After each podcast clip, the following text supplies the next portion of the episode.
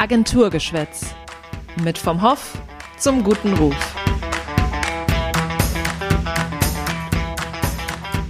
Hallo aus dem vom Hoff Kosmos. Herzlich willkommen zu einer neuen Folge Agenturgeschwätz. Es ist Wahljahr. Am 26. September wählen wir den 20. Deutschen Bundestag.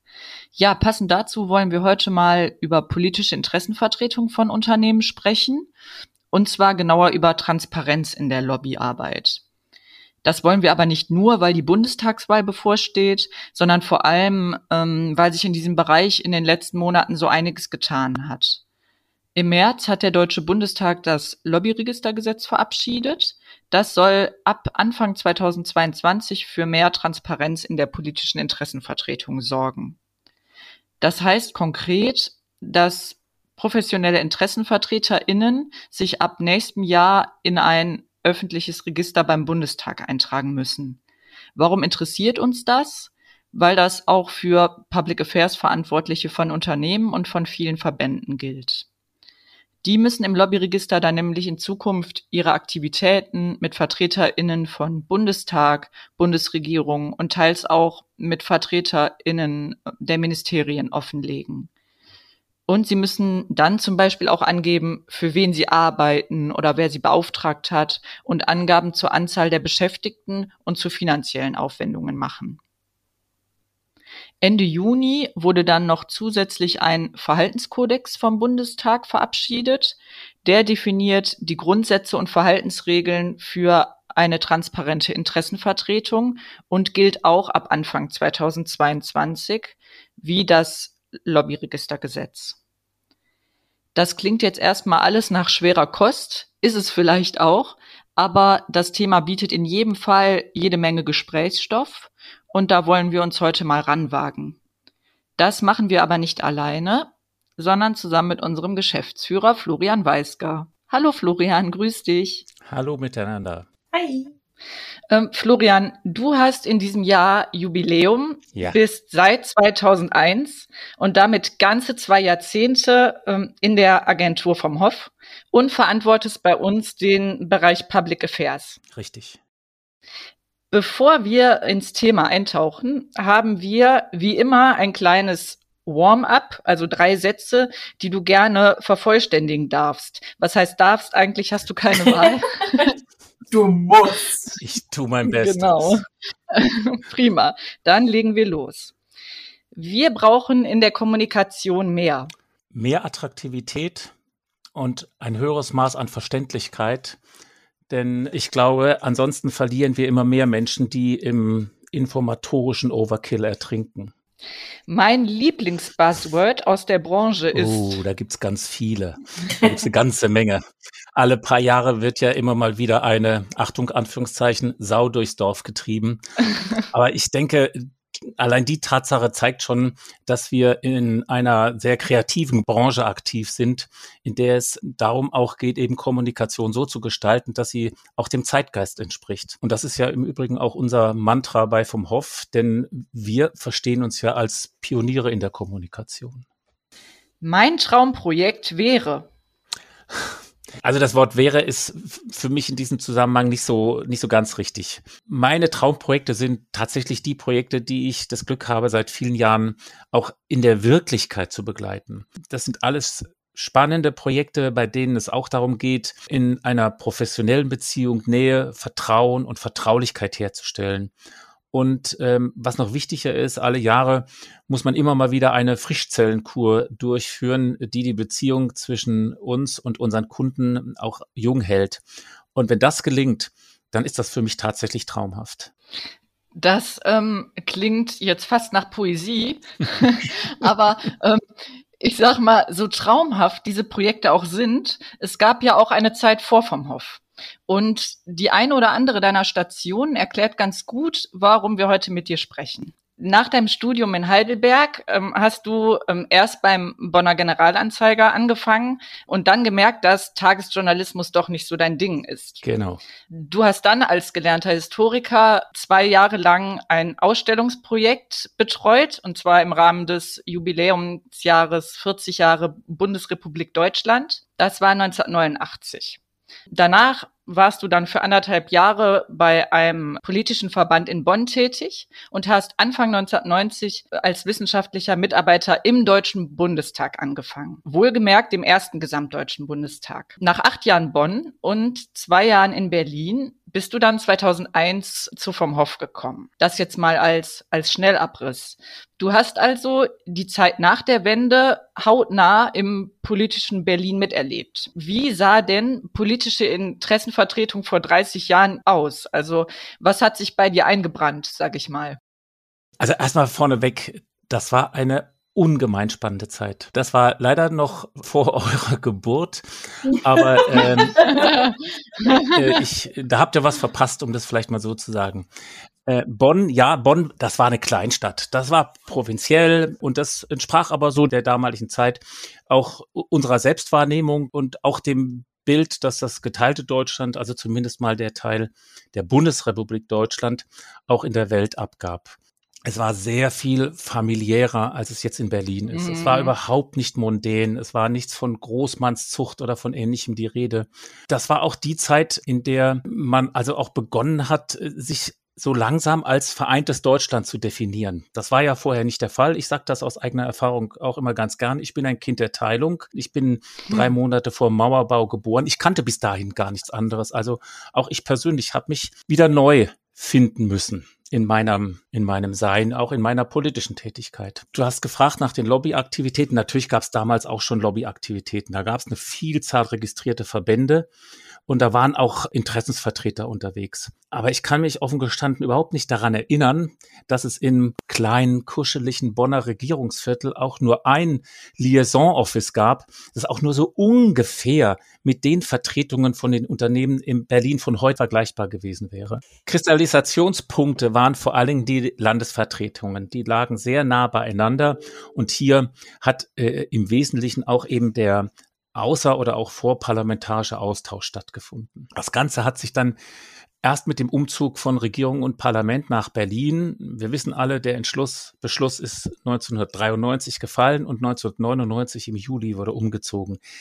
Dann ging das allerdings schlagartig. Hier war auf einmal plötzlich mehr Platz. Man war in einer größeren Stadt und Berlin wurde äh, nicht nur zu dem politischen Zentrum in Deutschland, sondern natürlich auch zu dem politischen Zentrum in Europa. Und mit dem Zuwachs dieser Bedeutung wuchs natürlich auch das Interesse einer Vielzahl unterschiedlicher Interessengruppen und Unternehmen an der politischen Willensbildung teilzunehmen. Mhm. Vielleicht ist eines besonders interessant. Ich kann mich noch sehr gut erinnern, die Lobbyliste, die ja vom Bundestagspräsidenten geführt wird, die gab es früher, ihr werdet euch wundern, nur als Hardcopy, als ausgedruckte Version. Und als ich die erste. Unvorstellbar. Die erste Anfang der 90er Jahre, ja, unvorstellbar, in Händen hielt, da war die nicht so dick. Sie hat aber immerhin 1300 Einträge gehabt mit den skurrilsten Verbänden. Ich habe eben noch mal geschaut, die Liste vom vergangenen Jahr hat schlappe 1000 Einträge mehr. Ja. Und ich will jetzt gar nicht über die Zahl derer spekulieren, die sich gar nicht in dieser Lobbyliste registriert haben lassen. Ich glaube, da gibt es noch eine relativ große Dunkelziffer. Heißt also unterm Strich,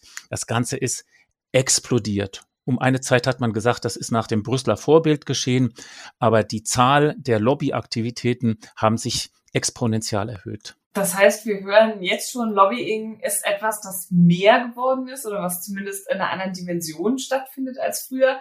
Ähm, wir haben schon gesagt, wir wollen heute über das äh, Lobbytransparenzgesetz sprechen, aber um das äh, ganze Thema mal von vorne anzufangen. Was genau ist Lobbying eigentlich? Also was meinen wir, wenn wir von diesem Begriff sprechen? Und warum ist Lobbying eigentlich für Unternehmen auch so wichtig?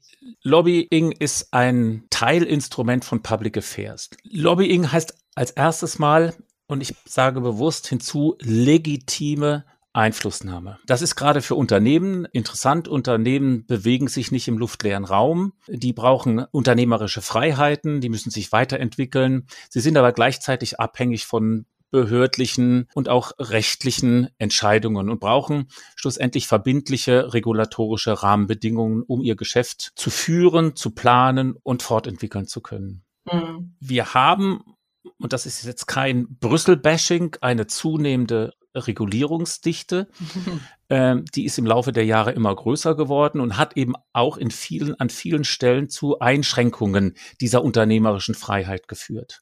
Und das wiederum hat bei den Unternehmen zu der Einsicht geführt, dass es eben nicht ausreicht, die eigenen unternehmerischen Interessen ausschließlich über Verbände, die es ja nun auch schon viele Jahre und Jahrzehnte gibt, zu platzieren. Fakt ist, in den 90er Jahren, also auch in der Zeit, in der ich das überblicken kann, wurden noch ausschließlich Verbände quasi äh, auch zu den Anhörungen in, im Bundestag äh, geholt man sprach auch, und das war durchaus kritisch äh, auch gesehen, man sprach sehr despektierlich von der Verbändedemokratie in Deutschland. Verbände, das ist aber ein Teil ihrer Definition, vertreten in der Regel ja viele Unternehmen und sie stehen dann auch nach der Definition nur für den kleinsten gemeinsamen Nenner unterschiedlicher individueller Inter Unternehmensinteressen. Aus dieser Situation heraus haben sich die Unternehmen entschlossen, eigene Public Affairs Abteilungen aufzubauen und die eigenen Interessen auch mit eigenen Vertretungen authentisch in Berlin zu adressieren. Hm. Es hat sich ja auch gezeigt, dass es eben nicht nur allein darum geht, in Berlin die Stimme oder in Brüssel die Stimme zu erheben und für Wahrnehmung zu sorgen, auch an, an auch an den Standorten produzierender Unternehmen hat sich in den vergangenen Jahren eben die Einsicht durchgesetzt, dass die Kommunikation mit dem nicht kommerziellen Umfeld, also mit Nachbarn, mit Anwohnern, mit Vereinen, mit Politikern, mit Bürgerinitiativen eben auch einen wesentlichen Beitrag dazu leisten kann, um für mehr Akzeptanz und Vertrauen zu werben. Nichts anderes passiert auch in Berlin. Insofern geht es eben hier nicht nur um die, die hohe Politik, sondern es ist eben auch die Kommunikation unmittelbar vom Werkstor. Jetzt hast du ja gerade schon gesagt, also oder aus dem, was du gesagt hast, geht hervor, dass Lobbying ja nun mal schon ähm, seit Jahrzehnten fester Bestandteil ähm, des demokratischen Prozesses ist. Und trotzdem wird es immer, ja, ich sag mal, mit was Schmuddeligen in Verbindung gebracht. Also da wird von, ja, ja also da wird von Hinterzimmerpolitik schnell gesprochen. Ähm, woher kommt es, dass Lobbyarbeit diesen eher schlechten Ruf hat und wie hast du das denn in deiner Zeit im Bundestag mhm. erlebt? War das damals überhaupt schon Thema? Mhm. Ja, ich hatte es ja eben schon mal erwähnt, in den 90er Jahren gab es natürlich auch schon Lobbying und Lobbyisten, aber im Wesentlichen eben, Wesentlichen mhm. eben durch Registrierte, durch Verbände äh, repräsentiert. Ähm, das ist anders als heute, aber wurde darüber eigentlich gar nicht offen gesprochen. Und vielleicht ist auch das gerade oder diese Tatsache, die, äh, die dazu geführt hat, dass der Ruf von Lobbying und von Lobbyisten eben ganz offensichtlich dauerhaft und das heißt also auch bis heute beschädigt wurde. Ich persönlich mhm. finde, dass dieses Urteil nicht so ganz gerecht ist. Wir leben, und ich glaube, das ist für uns alle auch sehr gut, und ich persönlich lebe auch gerne in einer pluralistischen Gesellschaft mit unterschiedlichen Meinungen. Aber in so einer Gesellschaft geht es auch darum, dass möglichst viele an einer politischen Willensbildung teilhaben können. Das ist auch erwünscht von der Politik denn nicht jeder ist Fachmann in bestimmten Dingen. Daher äh, sind die Teilhabe und die Mitwirkung unterschiedlicher Interessen an der politischen Willensbildung nach meiner Überzeugung nicht nur sachgerecht, sondern auch sinnstiftend, weil man dadurch äh, möglicherweise äh, Nachbesserungen von Gesetzen nach Möglichkeit umgeht. Mhm. Trotzdem gibt es natürlich äh, Bemühungen, äh, auch sinnvolle Bemühungen, die Transparenz dazu erhöhen und eben Lobbying diesen Anstrich zu nehmen, den es ja durchaus noch hat, ähm, dass es irgendwie was ist, wo was im Hinterzimmer äh, ausgemauschelt wird. Jetzt gibt's eben diese neue Gesetzgebung, äh, die ab nächstem Jahr gültig wird. Und trotzdem, obwohl dieses Gesetz sehr lange erstritten werden musste, obwohl ganz lange überhaupt darum gerungen wurde, dieses Gesetz zu erlassen und in welcher Form, ähm, gibt es auch an der ähm, jetzt beschlossenen Variante immer noch natürlich Kritik. Kritiker sagen, dass das geplante Lobbyregister noch nicht weit genug geht. Es wird vor allen Dingen bemängelt, dass es keinen exekutiven Fußabdruck für Gesetze vorsieht, also dass nicht ganz klar kenntlich gemacht werden soll, wer hat mit wem während des Gesetzgebungsprozesses über was gesprochen. Und deswegen wird von Kritikern häufig gesagt, es ist ein bisschen so ein halbgares Gesetz inwiefern würde denn ein solcher Fußabdruck die Transparenz überhaupt noch weiter verbessern? Vorneweg vielleicht Folgendes, transparent tut Not. Wenn das früher in Bonn anders war, dann ähm, mhm. äh, passt das auch nicht mehr in die Zeit. Insofern halte ich dieses Gesetz für überfällig. Ähm, wird aber ein bisschen ausholen wollen. Es ist vielleicht erstmal grundsätzlich wichtig, dass es nun endlich ein solches Register in Deutschland geben wird. Weil, ich sagte es ja eben, dass der schlechte Ruf von Lobbying oder Lobbyisten ja möglicherweise nur deswegen entstanden ist, weil alle Welt glaubte, dass hier permanent, das Wort ist eben auch schon mal gefallen, gemauschelt, geklüngelt und hinter verschlossenen Türen irgendwas ausbaldobert wurde. Das Ganze wird jetzt, ich sage es vorsichtig, etwas mehr an die Öffentlichkeit gezogen und das ist gut so. Wenn man im Detail schaut, sieht man, dass es in dieser Regelung noch ein bisschen handwerklichen Nachbesserungsbedarf gibt. Da gibt es offene Fragen, was die Registrierung anbelangt. Aber grundsätzlich sage ich, äh, ist die, ist die Richtung richtig. Insofern gibt es auch eine ganze Menge positive Aspekte. Und da stimme ich auch äh, mit Lobby Control überein. Das Entscheidende ist, dass es nun eine Registrierungspflicht gibt. Es müssen Auftraggeber benannt werden. Auch Anwälte, die bisher durch das Netz immer durchgeschlüpft sind, die aber Lobbyarbeit im Sinne des Gesetzes betreiben, müssen sich jetzt ebenfalls registrieren. Das war bisher nicht der Fall. Es gibt einen Sanktions- und Bußgelderkatalog. Auch das ist wichtig, um sich an die Regelungen zu halten. Es gibt einen einheitlichen Verhaltenskodex und erfolgsabhängige Honorare sind künftig untersagt. Das sind alles Dinge, die stehen für mich auf der positiven Seite. Sarah, du hattest aber auch gerade das Stichwort exekutiver Fußabdruck genannt, ja? ja? Der wurde, das ging ja auch durch die Medien, von der Union abgelehnt. Und äh, ganz offen und ehrlich, ich teile die Kritik, dass das in jedem Fall nicht zu der gewünschten Transparenz des Gesetzes führt. Mhm.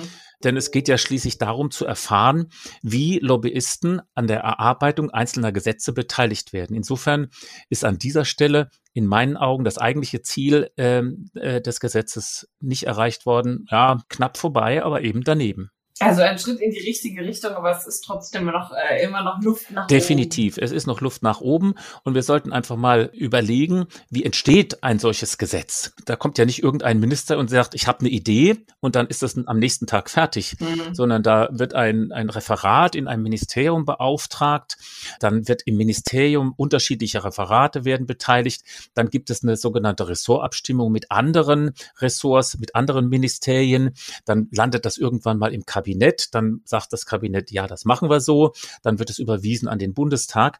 Und in diesem langen Prozess, schon im vorparlamentarischen Prozess, ist es sehr wichtig zu erfahren, wann bestimmte Einflussnahmen stattgefunden mhm. haben. Bin ich beim kleinen Referatsleiter gelandet? Bin ich beim Staatssekretär gelandet? Habe ich ein offizielles Gespräch mit dem Minister geführt? Wenn wir dann auf der parlamentarischen Seite sind, habe ich mit einem Ausschuss gesprochen, habe ich mit Abgeordneten oder mit Berichterstattern gesprochen. All das ist wichtig zu erfahren, um auch einschätzen mhm. zu können, wie tief dieses Lobbying gegangen ist. Ja. Insofern nochmal, hier ist das Ziel des Gesetzes meiner Ansicht nach nicht erreicht. Also wahrscheinlich nicht die letzte Variante davon, die wir zu sehen kriegen werden. Ich wage eine Voraussage, äh, solange die Union äh, da das Sagen hat, wird es wahrscheinlich sehr schwierig sein, da eine weitere Offenheit äh, ins Gesetz zu schreiben. Aber äh, ich glaube, die Aktivitäten derer, die das befürworten, werden nicht so schnell aufhören. Jetzt ist es ja so, dass der Begriff Interessenvertretung im, im Gesetz ja erstmal ziemlich weit gefasst ist. Mm, und du hast ja gerade schon erwähnt, Florian, dass sich ähm, neben Unternehmen und Verbänden auch Anwältinnen registrieren müssen, wenn sie Lobbyarbeit betreiben. Gleiches gilt auch für ganze Kanzleien, NGOs, Lobbyagenturen, Stiftungen und auch noch einige andere. Aber das Gesetz sieht auch Ausnahmen vor. Zum Beispiel müssen sich Kirchen, Arbeitgeberverbände und Gewerkschaften nicht registrieren. Ähm, auch das ist nicht unumstritten. Wie siehst du das denn? Ähm, sind diese Ausnahmen unfair oder berechtigt? Also ich kann die Unterscheidung überhaupt nicht nachvollziehen. Denn ähm, das führt ja im Endeffekt dazu, äh, zu einer Unterscheidung von gutem und bösem Lobbying. Und das darf meiner Ansicht nach überhaupt nicht sein. Ich weiß, begründet werden diese Ausnahmen mit dem Grundgesetz, mit der grundgesetzlich geschützten Koalitionsfreiheit der Tarifparteien und mit der Religionsfreiheit. Aber jetzt mal ganz ehrlich, auch wenn das ein schmaler Grad ist, alle Lobbyisten, ob Kirchenvertreter, ob Arbeitgebervertreter, ob Gewerkschafter oder Unternehmensvertreter, ist doch eines gemeinsam. Sie vertreten die ureigensten Interessen ihrer Kirche, ihrer Gewerkschaft, ihres Verbandes oder ihres Unternehmens. Hier vom Gleichheitsgrundsatz abzuweichen, erschließt sich mir ehrlicherweise nicht. Mhm. Und vielleicht noch eines, was hinzukommt, der Blick über den Tellerrand ist ja manchmal auch ganz interessant. Im EU-Lobbyregister stehen sehr wohl deutsche Arbeitgeberverbände, deutsche Gewerkschaften und auch die politischen Vertretungen der Kirchen.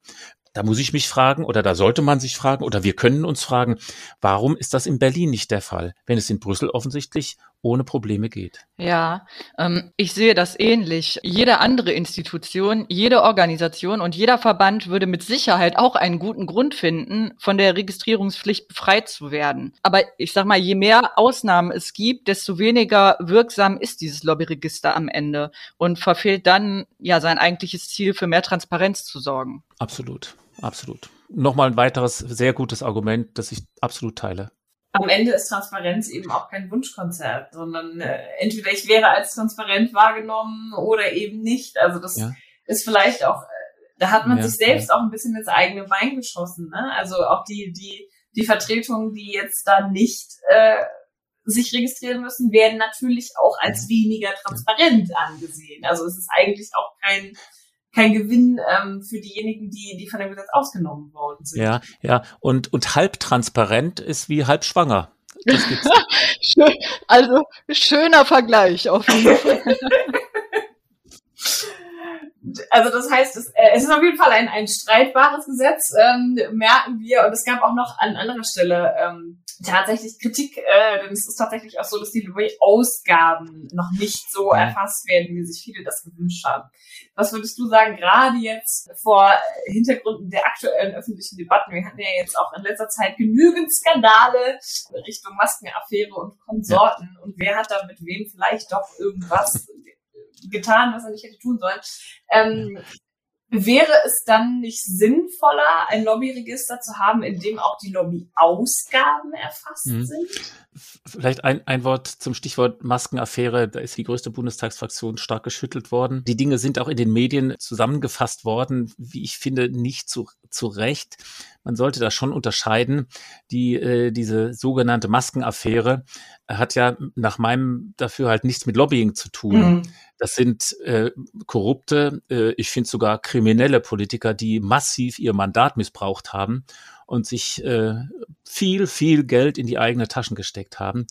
Die haben erstens nichts im Parlament zu suchen und sind jetzt auch inzwischen weg und das ist auch gut so. Aber zu den Lobbyausgaben muss ich gestehen, da bin ich, bin ich etwas emotionslos. Für mich entscheidend ist doch mehr die Antwort auf die Frage, wer hat sich wem gegenüber für einen bestimmten Sachverhalt eingesetzt? Mhm.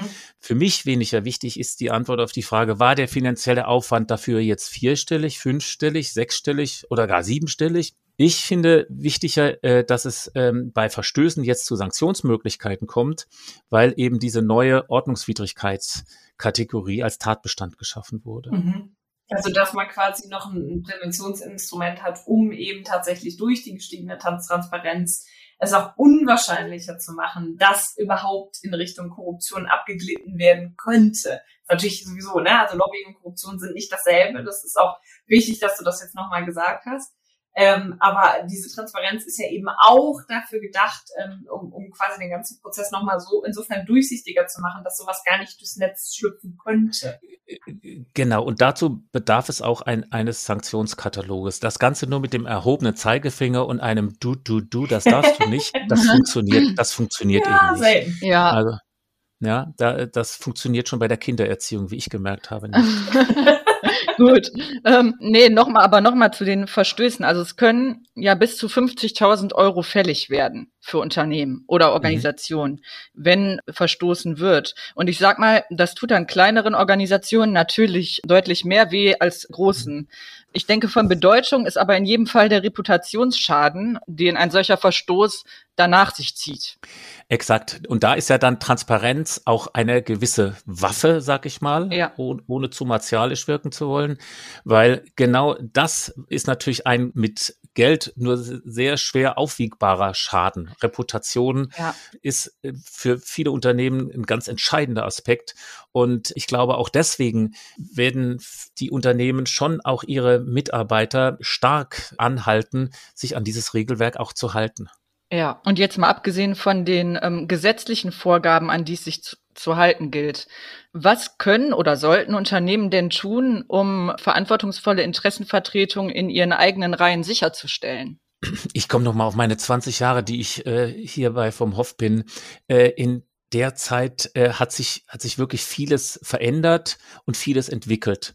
Und ich würde heute sagen, dass viele Unternehmen inzwischen sehr gut aufgestellt sind. Mhm. Ähm, das fängt an mit einer klaren Beschreibung der Aufgaben und des Playing Fields für die Person, die Personen, die für Public Affairs und damit eben auch für den Teilbereich Lobbying verantwortlich sind. Es ist wichtig, dass die Public Affairs Abteilung eng angebunden ist an die Geschäftsführung beziehungsweise an den Vorstand. Denn es geht ja in der Regel es geht eigentlich in fast allen Fällen um Aspekte, die eine unternehmensstrategische Relevanz haben. Ja, und das ist nun mal Sache des Vorstands beziehungsweise der Geschäftsführung. Mhm. Und deswegen sollten auch Berichtswege von der Public Affairs Abteilung zur Unternehmensleitung ganz kurz und direkt sein. Da sind häufig schnelle Entscheidungen notwendig und das funktioniert nur quasi als Stabsstelle neben oder unterhalb der äh, Geschäftsführungen. Und das kann definitiv nicht die Kommunikationsabteilung oder ich füge hinzu, noch schlimmer, es kann auch nicht die Marketingabteilung äh, sein, die diese Dinge mm. übernimmt. Sowas macht man nicht nebenbei. Nee, ja, Public Affairs ja. braucht Women und Manpower, äh, eine Mini-Abteilung aus nur einer Person, kann das, das wirklich breite Spektrum an Aufgaben überhaupt nicht schaffen. Ich füge jetzt mal für uns hinzu, es sei denn, Sie sind von einer großartigen und erfahrenen Agentur, wie wir es sind, ähm, äh, wir werden beauftragt. Aber auch Mutter. ja, genau, genau. Ja. Nein, aber im Ernst, äh, Lobbying ist ja nur eine, ich sagte das vorhin schon mal kurz, eine von vielen Teildisziplinen von Public Affairs. Ja. ja, das fängt beim Monitoring an, geht nach vielen, vielen Zwischenschritten und Aufgaben beim Stakeholder Management weiter, macht Issues Management und hört irgendwann mal beim Netzwerken auf. Also es ist eine ganz breite Range, damit sich Unternehmen da konkret richtig aufstellen, braucht man da inzwischen entsprechende Human Resources und man braucht man braucht Geld. Mhm. Ja. Du hast gefragt, wie, wie machen das Unternehmen jetzt? Natürlich ist es auch notwendig, dass ein Regelwerk, also ein Code of äh, Conduct äh, gibt, in dem die, die wesentlichen Grundsätze der politischen Arbeit insgesamt auch zusammengefasst sind. Das heißt, was darf man, was darf man nicht? Äh, das schafft Orientierung nach außen wie nach innen und gibt eben auch die entsprechende Sicherheit im Umgang mit dem politischen Umfeld. Denn auch hier ist es ja entscheidend, ja, dass sich ein Unternehmen als glaubwürdiger und authentischer Partner einbringt mit seiner Expertise, um die politische Willensbildung in eine Richtung zu bringen, die der unternehmerischen Zielsetzung eben auch entspricht. Ja. Ja, unterschreibe ich sofort.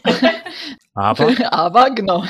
nein, nein, nur ergänzend. Ergänzend, glaube ich, also, dass es auch eben gerade in großen Unternehmen ähm, eine Arbeitskultur braucht, die ausdrücklich den Austausch von Informationen auch zwischen Public Affairs Verantwortlichen fördert.